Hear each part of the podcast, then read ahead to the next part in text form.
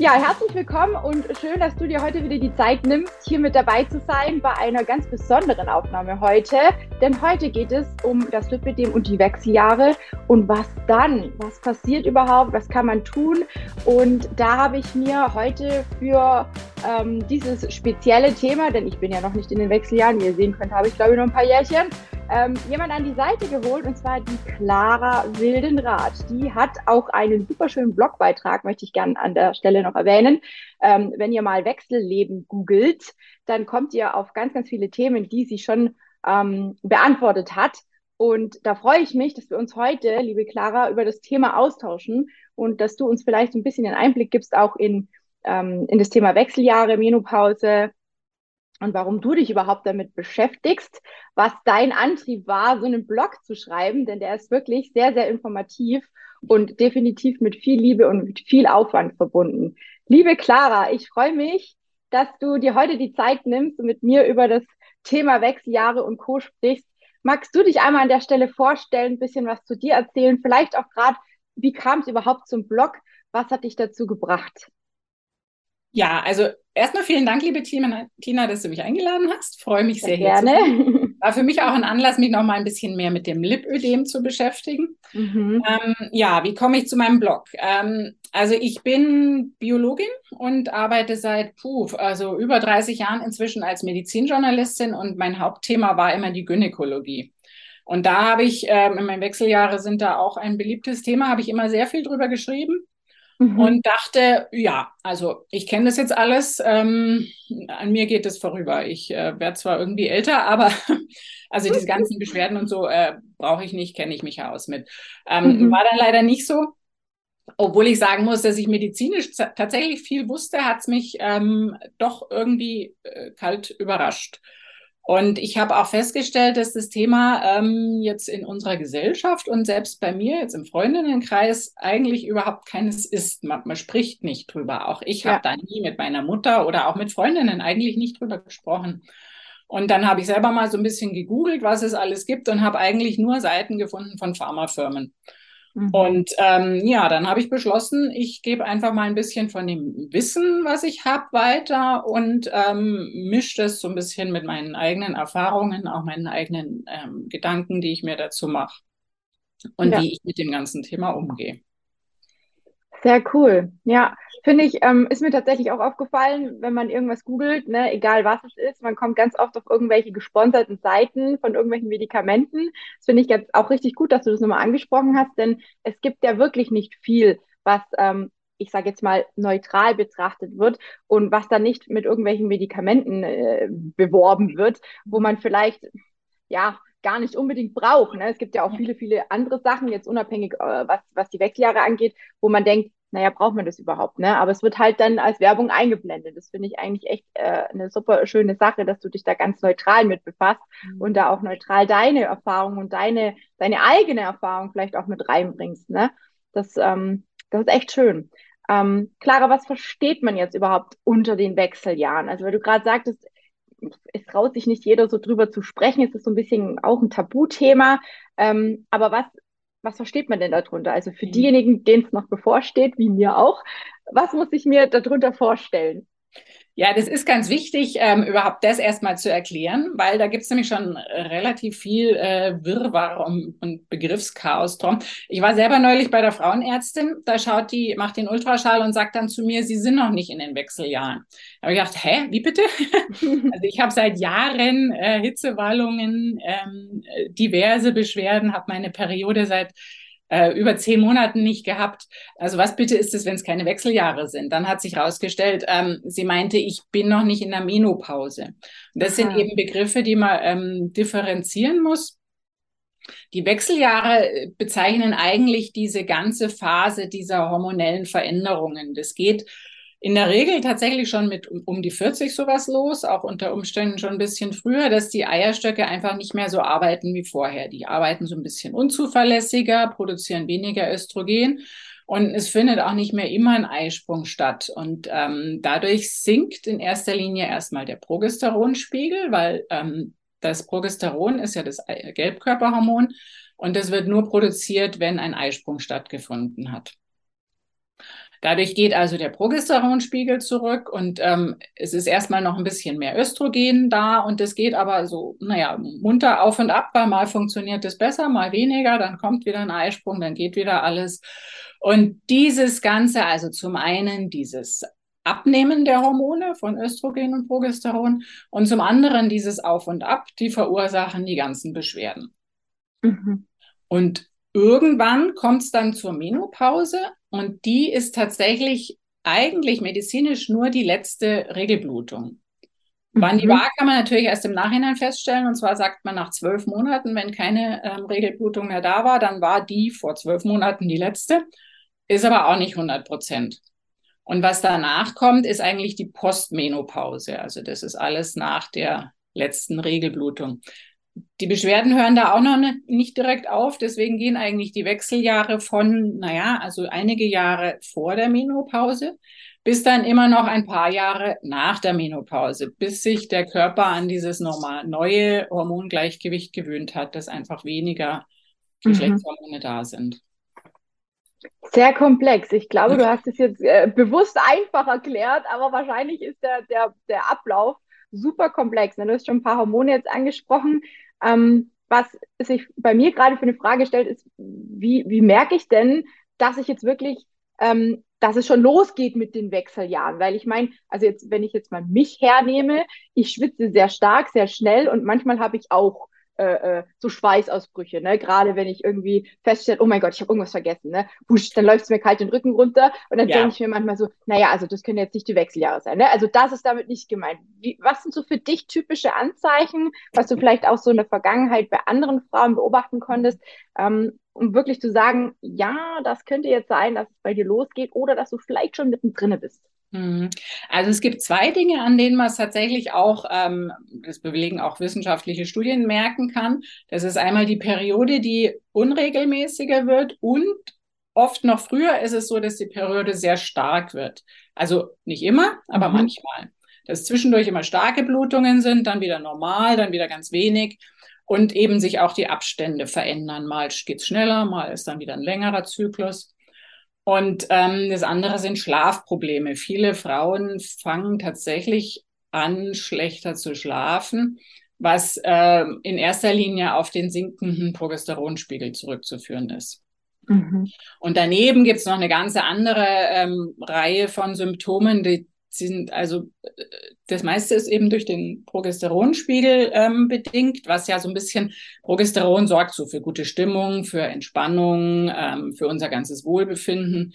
Und wenn das wegfällt, hm, ist klar, ähm, mhm. dann äh, hat, haben viele Frauen so Stimmungsschwankungen. Es, die, die Laune wird oft schlechter, oft sinkt die Konzentrationsfähigkeit.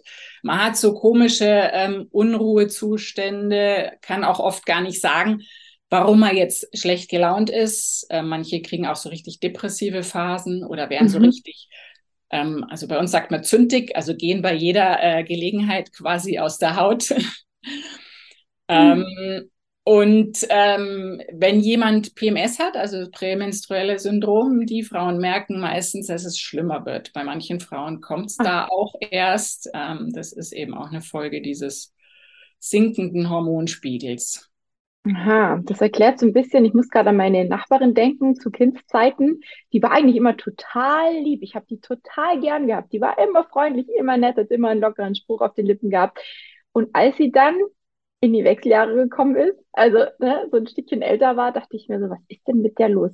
Die war nur noch krummelig, die war ganz oft schlecht drauf. Manchmal habe ich dann gar nicht mehr getraut, sie überhaupt zu grüßen. Ne? Also ähm, könnte das sein, dass sie in den Wechseljahren war? Auf jeden Fall, ja. Also bei manchen Menschen, finde ich, kann man das, also jetzt im Nachhinein, wo du das so sagst, ähm, könnte das schon auch mit diesen Stimmungsschwankungen ganz gut zusammenpassen, so vom mhm. Alter und Richtung Wechseljahre. Ne? Also ich habe auch manchmal Stimmungsschwankungen, bei mir ist es aber hauptsächlich auch durch den Diabetes geschuldet. Ne? Wenn der Zucker natürlich in den Keller rauscht, dann bin ich auch schnell auf 180, dann bin ich auch mhm krimmelig und grammelig und äh, habe keine Lust zu nichts und lass mich doch alle in Ruhe. Ne? Ähm, das liegt aber am Unterzucker, nicht an den Hormonen. Ähm, und ansonsten, ja, also faszinierend. Was, was würdest du ähm, sagen oder hast du schon Erfahrung gemacht, auch mit Frauen, die hm, gerade zum Thema Lipidem vielleicht auch schon zu dir kamen oder die du schon so verfolgen konntest oder ja, einfach, dass du vielleicht so ein bisschen was da dazu sagen kannst, was du recherchiert vielleicht auch hast oder so. Gibt es da irgendwas, was man so allgemein sagen kann? Also zum einen allgemein die Veränderungen bei den Wechseljahren oder in den Wechseljahren und was muss man vielleicht bei Lipidem befürchten? Kannst du dazu was sagen? Mhm.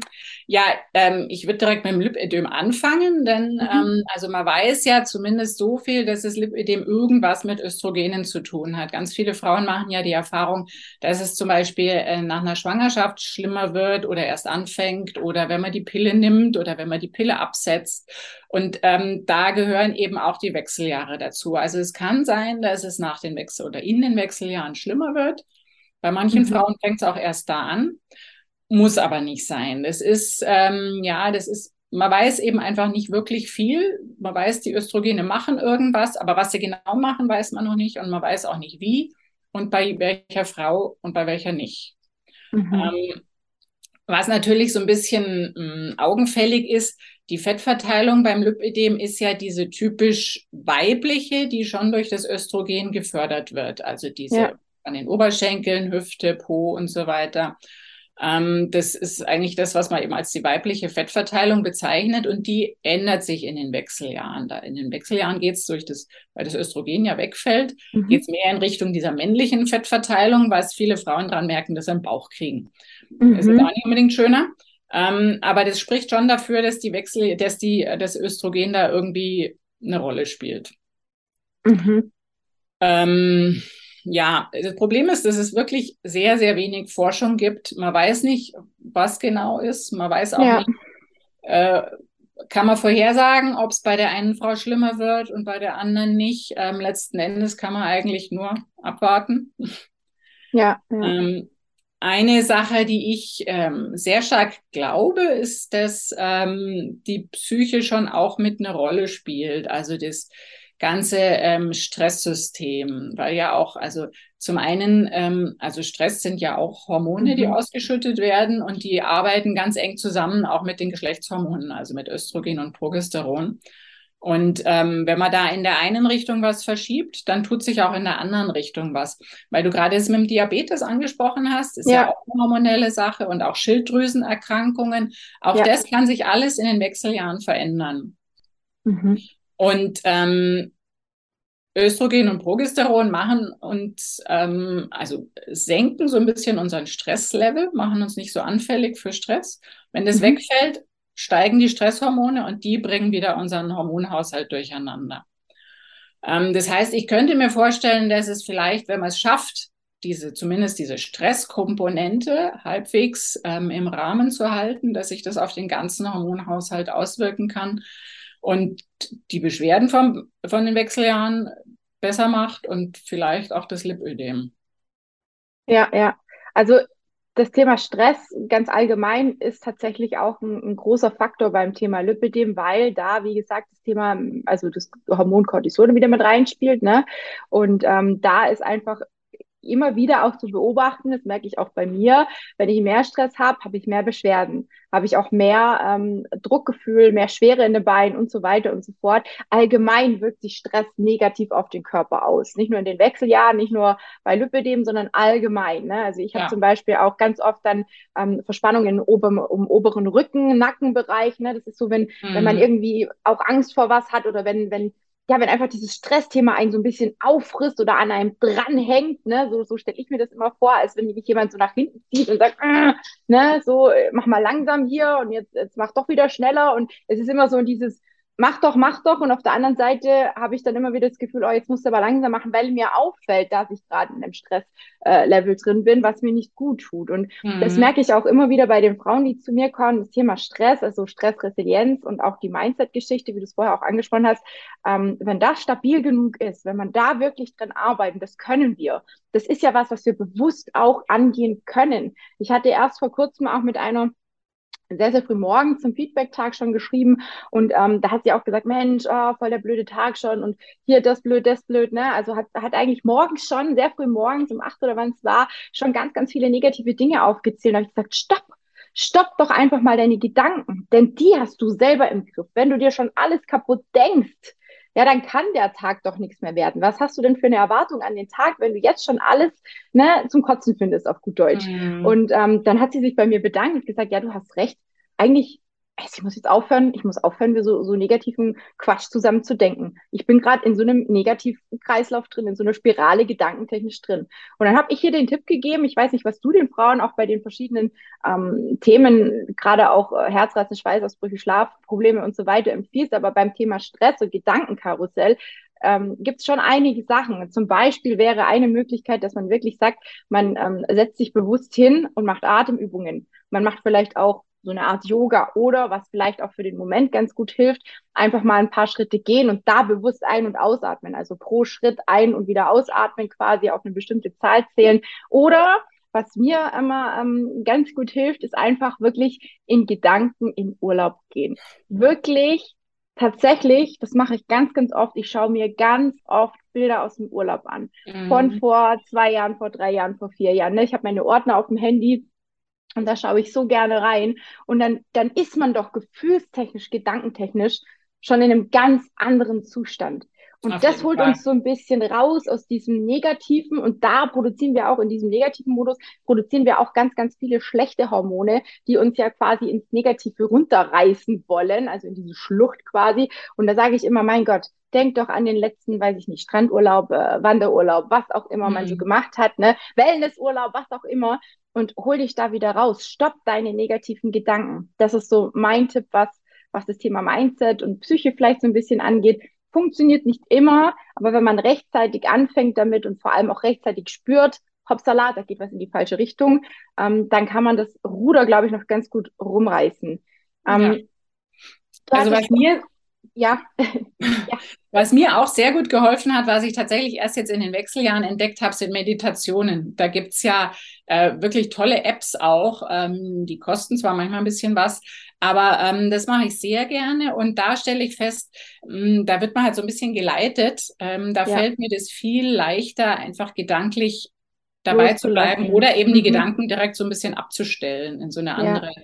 eine andere Ebene zu kommen. Das hilft mir sehr. Und ähm, ja auch so ein bisschen, was du schon gesagt hast, äh, bewusstes Atmen und Achtsamkeitstraining auch. Einfach, was man macht, bewusst ja. mit allen Sinnen machen und im Moment bleiben, weil der meiste Stress kommt ja immer daher, dass ich mir denke, oh Gott, was muss ich alles noch machen? Was habe ich jetzt noch für Termine? Ähm, mhm. was darf ich alles nicht vergessen?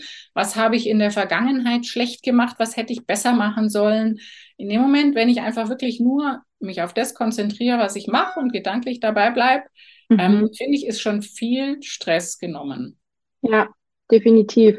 Ähm, was vielleicht an der Stelle noch ganz kurz auch für meine oder vielleicht künftigen Coaching-Teilnehmer, bei mir gibt es tatsächlich auch Meditation. Zum einen mache ich die selber und zum anderen gibt es aber auch eine App, mit der ich zusammenarbeite, beziehungsweise in der App findet ihr auch äh, Meditation, die sind all inklusiv bei mir im Coaching und das finde ich auch eine sehr, sehr wertvolle Sache und das wird auch sehr, sehr gerne angenommen. Sowohl geführte Meditationen als aber auch einfach mal bestimmte Melodien, ne, sei es Meeresrauschen, sei es Vogelgezwitscher, dass man sich einfach mal vielleicht ein paar Minuten wohin sitzt und gedanklich auf Reisen geht. Ne? Also das ist ja auch schon eine Meditation. Man muss ja nicht immer das Geführte machen, man kann sich ja auch selber so ein bisschen überlegen, ach Mensch, wo wäre ich denn jetzt gerne, ne? Was würde ich gerne erleben? In welches Gefühl möchte ich gerne gehen? Ne? Spürt man vielleicht auch einen Gedanken, die Sonne auf der Haut oder sonst irgendwelche Geschichten oder bestimmte Düfte, ne? mhm. ne? Also das macht ja viel der Kopf, was wir uns so quasi vorstellen können.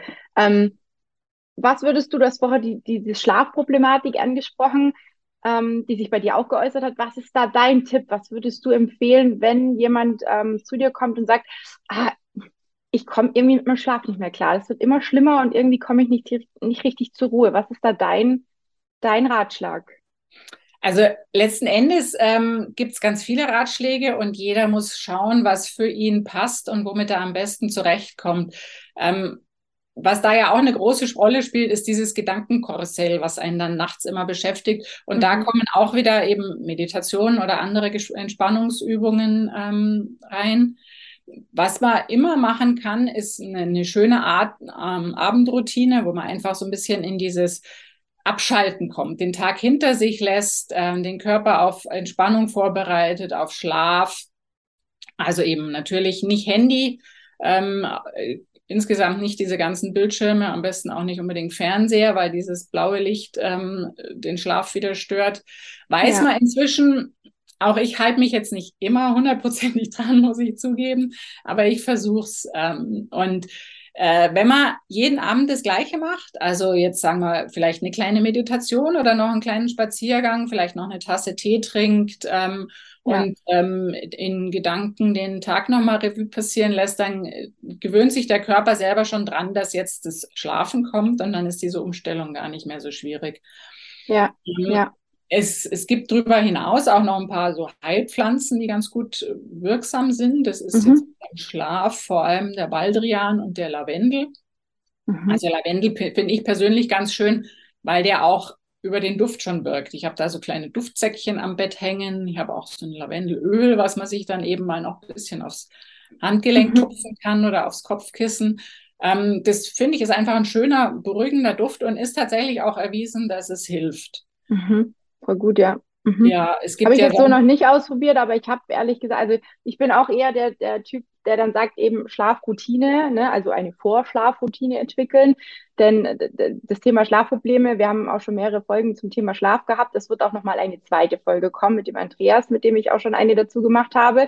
Ähm, da ist immer wieder aufgefallen, dass viele einfach total wirre Einschlafzeiten und Aufstehzeiten haben. Und wenn man schon merkt, oh, funktioniert nicht so recht und dann ist man vielleicht untertags auch mal total müde, ne, wenn man viel zu wenig geschlafen hat oder, oder, oder, dann ist es erstmal für den Anfang, wenn man merkt, man hat Schlafprobleme, wichtig, eine Routine zu, einzubauen. Also nicht nur zu sagen, ich äh, mache Dinge, die mir gut tun, sondern auch, ich gehe dann und dann ins Bett und stehe dann und dann auf, auch am Wochenende. Ja, das hm. ist ein bisschen blöd, wenn man dann nicht mehr bis in die Puppen im Bett liegen kann oder soll, aber ähm, ich mache das persönlich auch und mir hilft es besser, also eine Stunde mehr oder weniger, ne, das spielt jetzt keine Rolle, aber mir hilft es tatsächlich sehr, wenn ich jeden Abend um die gleiche Zeit ins Bett gehe und jeden Morgen um die gleiche Zeit ungefähr aufstehe. Mhm. Ja, einfach dieses, diesen Rahmen außenrum schon mal zu haben. Das ist ja das, was du auch mhm. gesagt hast, ne? Plus die ganzen anderen Dinge. Das äh, sehe ich genauso. Muss jeder für sich rausfinden. Und wie gesagt, da haben wir auch schon zwei oder kommt noch mal eine zweite Folge. Und ich habe, glaube auch schon alleine eine Folge gemacht. Ne? Also zum Thema Schlaf findet ihr ganz, ganz viel auf, äh, auf meinem Podcast und auch auf dem YouTube-Kanal. Ähm, da dürft ihr gerne mal ähm, ja, zurückscrollen und schauen und recherchieren. Also einen äh, Tipp, der mir persönlich mhm. auch sehr gut hilft, äh, ja. kann ich vielleicht noch kurz loswerden. Ähm, ich liege wirklich oft nachts wach und bin dann einfach hellwach.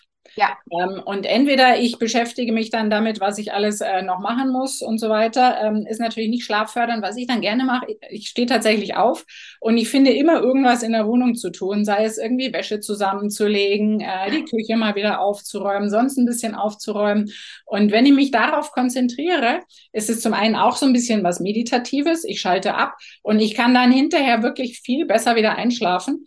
Und allein der Gedanke, ähm, so, also wenn ich jetzt nicht schlafen kann, dann stehe ich jetzt auf und lege mir die Wäsche zusammen, ähm, der hilft mir manchmal tatsächlich schon wieder sofort beim Einschlafen.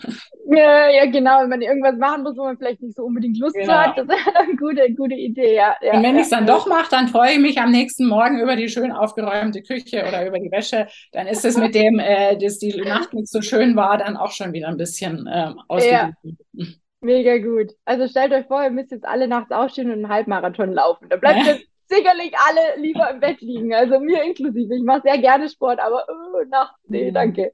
Ja. Mhm.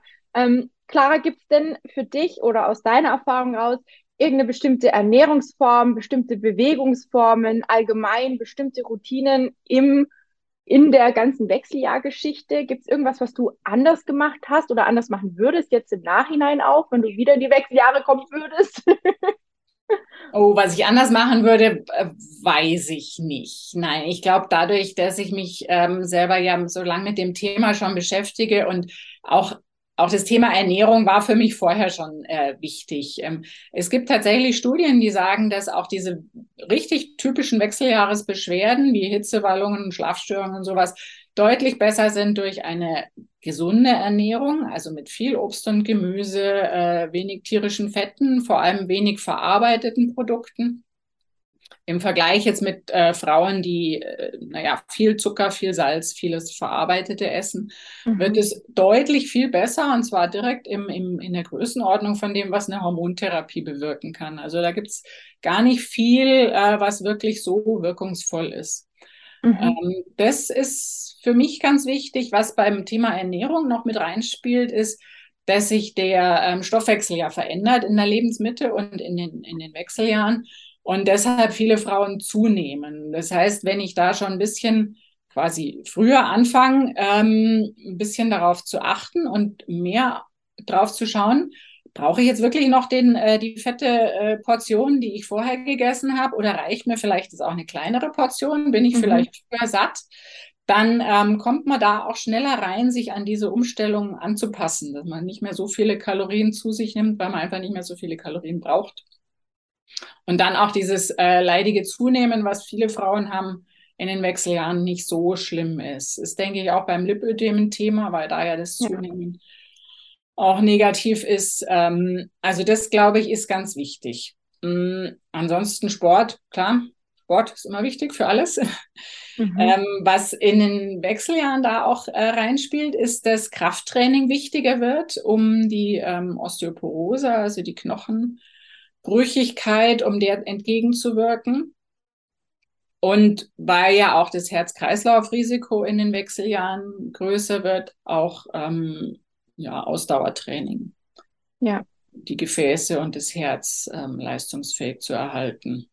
Dann bin ich ja gut aufgestellt, denn bei mir gibt es tatsächlich beides weil mhm. auch, weil auch zum Abnehmen beides sehr, sehr wichtig ist, vor allem auch die Geschichte mit dem, mit dem Krafttraining. Und da haben viele immer noch im Kopf, oh mein Gott, ich muss jetzt mega schwere Gewichte bewegen und pumpen und ne, und keine Ahnung, was für Sachen machen. Nein, also es geht alles auch von zu Hause aus. Es geht vieles auch mit dem Eigengewicht. Gerade wenn man übergewichtig ist, hat man, sage ich selber auch von mir, wir haben alle eingebaute Gewichte. Die müssen wir nur nutzen, liebe Mädels da draußen, ja, liebe Frauen, die ein bisschen mehr auf den Rippen haben. Ihr habt ganz, ganz viel Gewicht an euch dran und wenn ihr das effektiv nutzen könnt, wenn ihr wisst, welche Bewegung ihr umsetzen könnt, dann könnt ihr damit schon sehr, sehr gut Krafttraining in Anführungsstrichen machen und euch dahingehend auch schon sehr viel fitter machen. Und das erlebe ich immer wieder, von Frauen, die auch im Alter zwischen, keine Ahnung, ich sage jetzt mal einfach um die 50 rum zu mir kommen, die sagen, Mensch, Tina, ich möchte einfach wieder beweglicher werden, ich möchte fitter werden, ich habe so das Gefühl, ich roste ein. Ja, und dann gibt's einfach ein paar Themen, die muss man einfach wissen, die muss man beachten, sowohl bei der Ernährung als auch bei der Bewegung. Und die meisten Frauen merken nach vier Wochen schon einen krassen Unterschied. Und das mhm. ist keine Zeit, ne? Vier Wochen ist keine Zeit. Und das finde ich einfach so wunderbar, dass man da wirklich einiges mit der richtigen Struktur, mit der richtigen Planung, mit dem richtigen Mindset natürlich auch tun kann. Deswegen, das sind alles auch Themen, an die ich auch mit den Frauen angehe. Ähm, klar, gibt es sonst noch irgendwelche Routinen, die du empfiehlst ähm, im Hinblick auf die Wechseljahre oder ist das so für dich das, das Einzigste, was du jetzt verändert hast? Ich weiß nicht, gibt es vielleicht irgendwas zum Thema Mindset noch, was dir geholfen ja, hat? Das war heute Depression angesprochen. Ja, genau. ja, gerne. Also das ist äh, in meinen Augen eigentlich tatsächlich das Wichtigste, ja. ähm, weil ja. eben dieses, dieses Thema Entspannung beziehungsweise Stress ähm, durch den Hormonenabbau nochmal ähm, aktueller wird.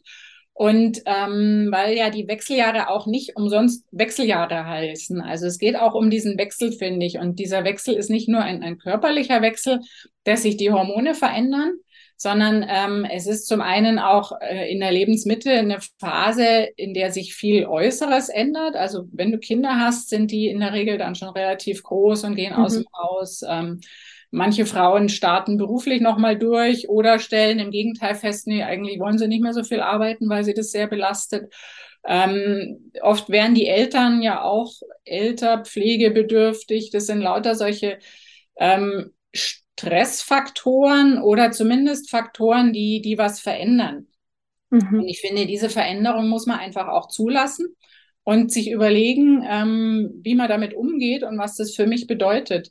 Und, ähm, dadurch, dass eben Östrogen vor allem wegfällt, fällt auch dieses Kümmerhormon äh, bei den Frauen ein bisschen weg. Das heißt, man hat für viele Frauen tatsächlich zum ersten Mal im Leben die Gelegenheit, drüber nachzudenken, was man eigentlich selber will, wer man eigentlich selber ist und was man mit diesen Jahren, die einem jetzt noch bleiben, anfangen will. Es ist ja mhm. schon auch so ein bisschen eine, eine Zäsur. Es erinnert einen nachdrücklich dran, dass man älter wird. Und ähm, ich finde, da sollte man die Gelegenheit nutzen, ähm, einfach mal vielleicht sein Leben noch auf eine neue Schiene zu bringen oder zumindest ähm, über, zu überlegen, ob die bisherige Schiene noch passt, vielleicht eine kleine Kurskorrektur. Ähm, das sind auch, ich finde, diese körperlichen Symptome, die ja viele Frauen haben, diese, gerade diese Erschöpfung und Kon mhm. ähm, Konzentrationsprobleme, diese Hitzewallungen, vielleicht wollen die einen auch ein bisschen daran erinnern oder sollte man sie zum Anlass nehmen, einfach mal ähm, Pausen zu machen und mal in sich zu gehen, mit sich selber ein bisschen nachsichtiger zu sein, einem auch das zugestehen, dass man vielleicht nicht mehr so leistungsfähig ist wie früher, zumindest eine Zeit lang, und ähm, zu überlegen, wie man sein Leben steuern kann und selber in die Hand nehmen, dass das alles auch wieder besser wird. Ja, deswegen sagst du, das Älterwerden sollte man eigentlich feiern. Ne? Ist auch so ein so ein Blogbeitrag auf deiner Seite. Ähm, fand ich sehr interessant, sehr spannend, dass du jetzt einige Dinge schon angesprochen und tatsächlich, das kann ich bestätigen, ich habe nämlich ganz, ganz viele Frauen, die genau in dem Alter, wo die Wechseljahre sind oder kurz vorher, mittendrin, wie auch immer, zu mir kommen und sagen, Tina, jetzt sind die Kinder aus dem Haus, jetzt ist das Gröbste erledigt, jetzt komme ich dran, jetzt will genau. ich für mich was Gutes tun. Und jetzt will ich, dass ich mit dir gemeinsam den Weg angehe, jetzt will ich abnehmen, jetzt muss ich mich um niemand anders mehr kümmern, jetzt kann ich nur nach mir schauen. Ja, und vielleicht noch nach einem Partner, je nachdem. Ähm, und das finde ich echt sehr, sehr spannend, weil auf der einen Seite finde ich es traurig, weil letzten Endes sollten wir immer auch ein Stück weit nach uns schauen, ja. klar, aber dieses, wie du es mhm. nennst, dieses Kümmerhormon, ne, das ist halt bei uns Frauen einfach so drin. Man schaut immer, dass es jedem und allem gut geht und irgendwie die eigenen Bedürfnisse, die landen irgendwo ganz im unteren Stapel und man denkt oft so, Mensch, eigentlich habe ich jetzt für jeden und allen heute schon vieles Gutes getan, aber für mich noch nichts. So. Ja. Und das finde ich echt mega spannend, denn ganz, ganz viele Frauen, die zu mir kommen, eigentlich fast alle, sagen genau diesen Spruch, jetzt bin ich dran. Ja, und das, genau. das, ist, das ist wiederum sehr, sehr schön, denn letzten Endes ist es ja nicht so, dass man, wenn man in die Wechseljahre kommt, das Leben vorbei ist, sondern wie du sagst, es ist eine neue Orientierung. Man kann nochmal wirklich alles neu ähm, für sich entdecken, vielleicht anders machen, vielleicht ja auch optimieren. Und das finde ich eigentlich schon schön. Also ja. da muss ich sagen, ähm, da freue ich mich auf die Wechseljahre. Da hast du auf jeden Fall Grund dazu.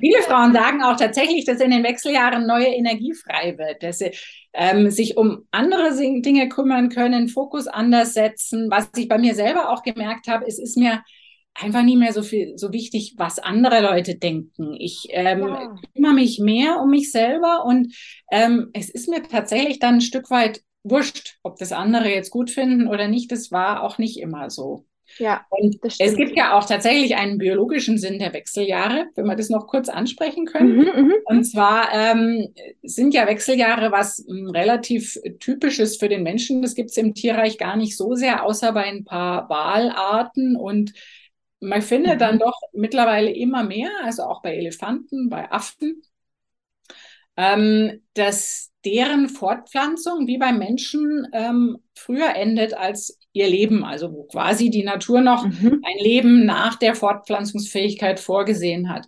Und ähm, das sind alles äh, Tiere, die in, in gut organisierten Gruppen leben, die also ein ausgeprägtes Sozialleben haben. Und man geht heute davon aus, dass diese Kräfte, die vorher für die Fortpflanzung äh, benötigt werden, die werden quasi eingespart um neue Kräfte freizusetzen, damit sich die Frauen also, oder die Weibchen im Tierreich mhm. ähm, besser um die, äh, den Nachwuchs der folgenden Generation kümmern können. Mhm. Und das finde ich eigentlich einen, einen, sehr schönen Gedanken. Also nicht, dass ich jetzt unbedingt Großmutter werden möchte, ganz schnell und mich nur noch um meine Enkel kümmern, aber dass, dass Kräfte frei werden, die man für was anderes nutzen kann. Das finde ich schon mhm. sehr positiv. Cool. Cool. Jetzt haben wir doch schon einiges äh, besprochen. Ich habe eine, eine Sache noch auf dem auf meiner Frageliste stehen, und zwar das Thema bioidentische Hormone. Da hattest du auch einen Blogbeitrag dazu geschrieben, den können wir auch gerne mit drunter verlinken. Ähm, was hältst du davon? Und vielleicht einfach auch für die Zuhörer, Zuschauer, wo gehe ich hin, wenn mich sowas interessiert? Wer kann mich da wirklich vernünftig beraten, aufstellen, vielleicht auch mal so einen Hormoncheck machen? Weil das ist, glaube ich, auch was, was ähm, bei vielen Ärzten nicht so auf dem Schirm ist. Also ich habe auch immer wieder Frauen im Coaching, wo ich sage, Mensch, bei dir stimmt, glaube ich, irgendwas im hormonellen Bereich nicht. Das kann nicht sein, dass sich dies und das und jenes bei dir so und so und so verhält. Ne? Und die, die, die Ärzte, die gehen halt meistens her und checken halt so die, die Über, äh, also das Grobe quasi im Blutbild, sage ich jetzt einfach mal, aber es wird nicht in die Tiefe geschaut und nicht recherchiert. Was würdest du den Frauen raten, die sagen, Mensch, ich möchte die Wechseljahre aber in, in einem guten Zustand haben, möchte vielleicht auch schauen, kann ich hormonell irgendwo irgendwelche Ausgleichgeschichten machen? Wo geht man da am besten hin? Wie kann man sich da informieren? Mhm. Also es ist tatsächlich ein bisschen schwierig. Der erste Ansprechpartner ist eigentlich schon der, der Gynäkologe oder die mhm. Gynäkologin, weil die sind aber leider sehr unterschiedlich. Da muss man sich ein bisschen umhören, vielleicht im Bekanntenkreis auf Empfehlungen gehen. Es gibt schon welche, die sich gut auskennen ähm, und auch viel machen. Hm, also nach meiner Erfahrung sind es leider nicht, ist es nicht die Mehrheit. Mhm. Ähm, es gibt darüber hinaus auch Wechseljahresberaterinnen, die können einem da oft sehr gut helfen, weil die so ein bisschen eine ganzheitlichere Sicht haben. Ähm, zum Thema Hormonstatus bestimmen, das ist ähm, also ein schwieriges Thema, machen Ärzte tatsächlich eigentlich nicht. Und wenn, muss man es selber bezahlen, weil mhm. sie sagen, ähm, also das ist auch in den medizinischen Leitlinien so definiert, die Wechseljahre erkennt man an den äh, Symptomen oder halt mhm. daran, dass einfach die äh, Periode ausbleibt dann. Mhm. Dann wird also eigentlich nur bei jungen Frauen gemacht, die Wechseljahressymptome haben, wo man dann schaut, wo das herkommt. Und ähm, wenn man das macht, muss man sich auch tatsächlich schon ziemlich gut damit auskennen, weil ja die Hormone ohnehin schwanken. Muss mhm. man genau schauen, in welchem Zyklusabschnitt man das macht. Man muss es auch öfter wiederholen und dann muss man es eben meistens selber bezahlen. Mhm. Ähm, ja, zum Thema ähm, bioidentische Hormone noch. Ähm, das ist, wie soll ich sagen, ein ganz schwieriges Thema. Ich möchte auch ungern Tipps geben. Also ich bin ja auch keine Ärztin. Ähm, es ist so, bioidentische Hormone sind auf jeden Fall viel, viel besser als das, was es früher als Hormontherapie gab, was ja nur so nachgemachte hormonähnliche Substanzen waren. Mhm. Ähm, sie sind auch zum einen deshalb besser, weil man zumindest das Östrogen über die Haut nehmen kann, was viele Nebenwirkungen, die, ähm, die zum Schlucken, also diese systemische oder orale Therapie hat, ähm, quasi ausschaltet. Also sie ja. haben jetzt kein so hohes äh, Thromboserisiko, wie man jetzt bei den alten Hormonen hatte, auch Herz-Kreislauf dadurch und ähm, ja, hauptsächlich das genau. Ähm, aber was mich so ein bisschen skeptisch macht immer noch, es sind halt Hormone und ähm, wenn du Diabetes hast, weißt du ja, was, was Hormone bewirken können. Also auch beim ja. Insulin muss man ja ganz genau schauen, dass man nicht zu viel und nicht zu wenig und zum richtigen Zeitpunkt mhm. Und ähm, die bioidentischen Hormone, die werden jetzt so ein bisschen gehypt. Ähm, die sind sicher super gut, die können die Hitzewallungen äh, gut regulieren bei vielen Frauen, auch nicht bei mhm. allen. Aber ich finde, man muss so ein bisschen im Hinterkopf behalten, dass man halt doch hormonell im Körper was verändert. Mhm. Was sich auch auf die anderen Hormonsysteme, eben auch ähm, Schilddrüse, Nebennieren und so weiter auswirkt.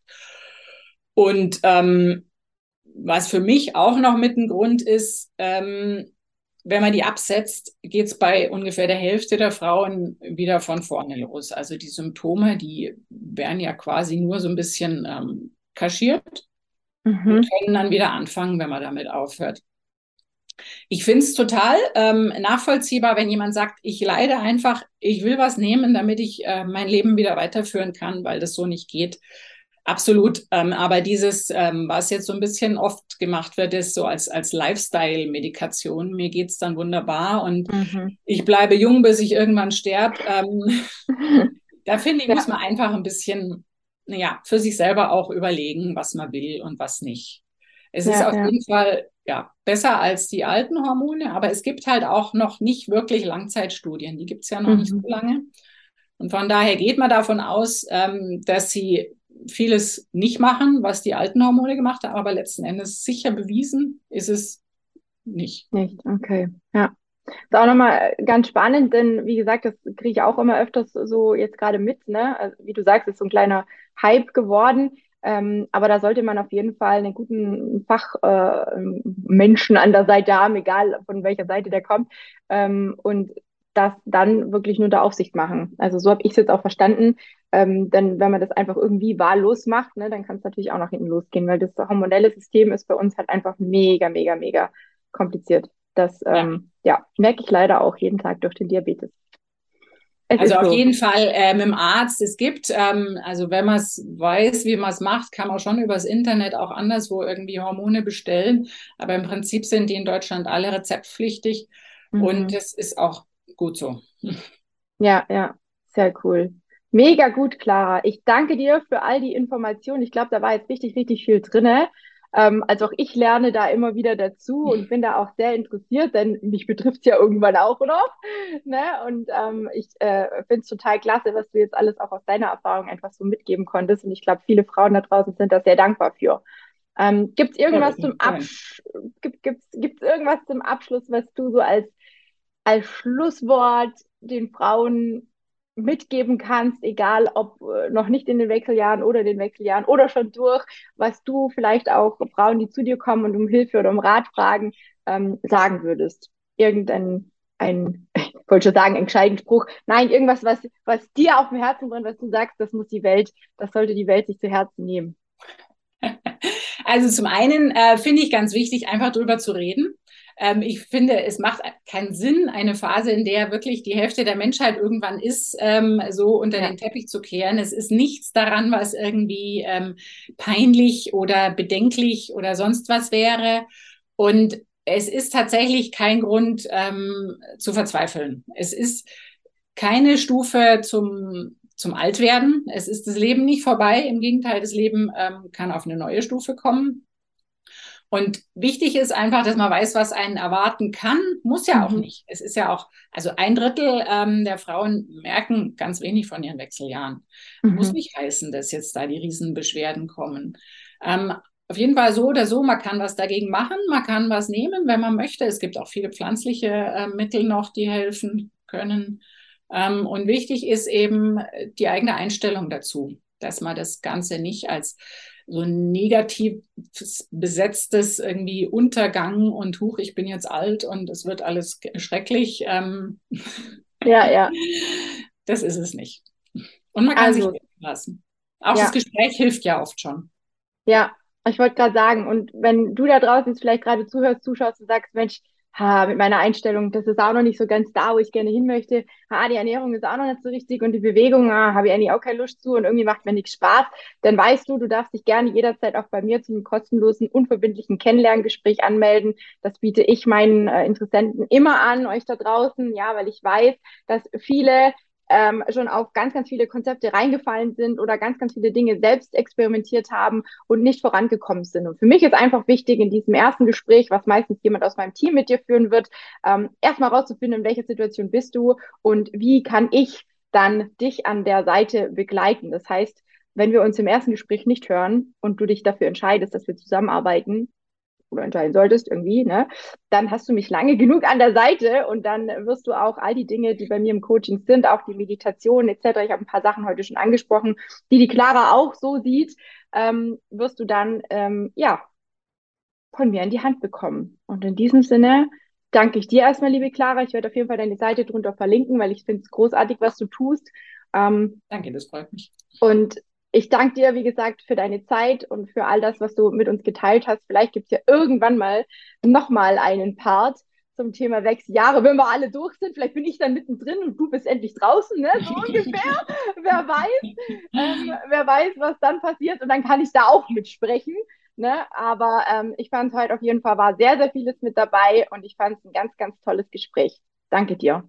Danke dir auch.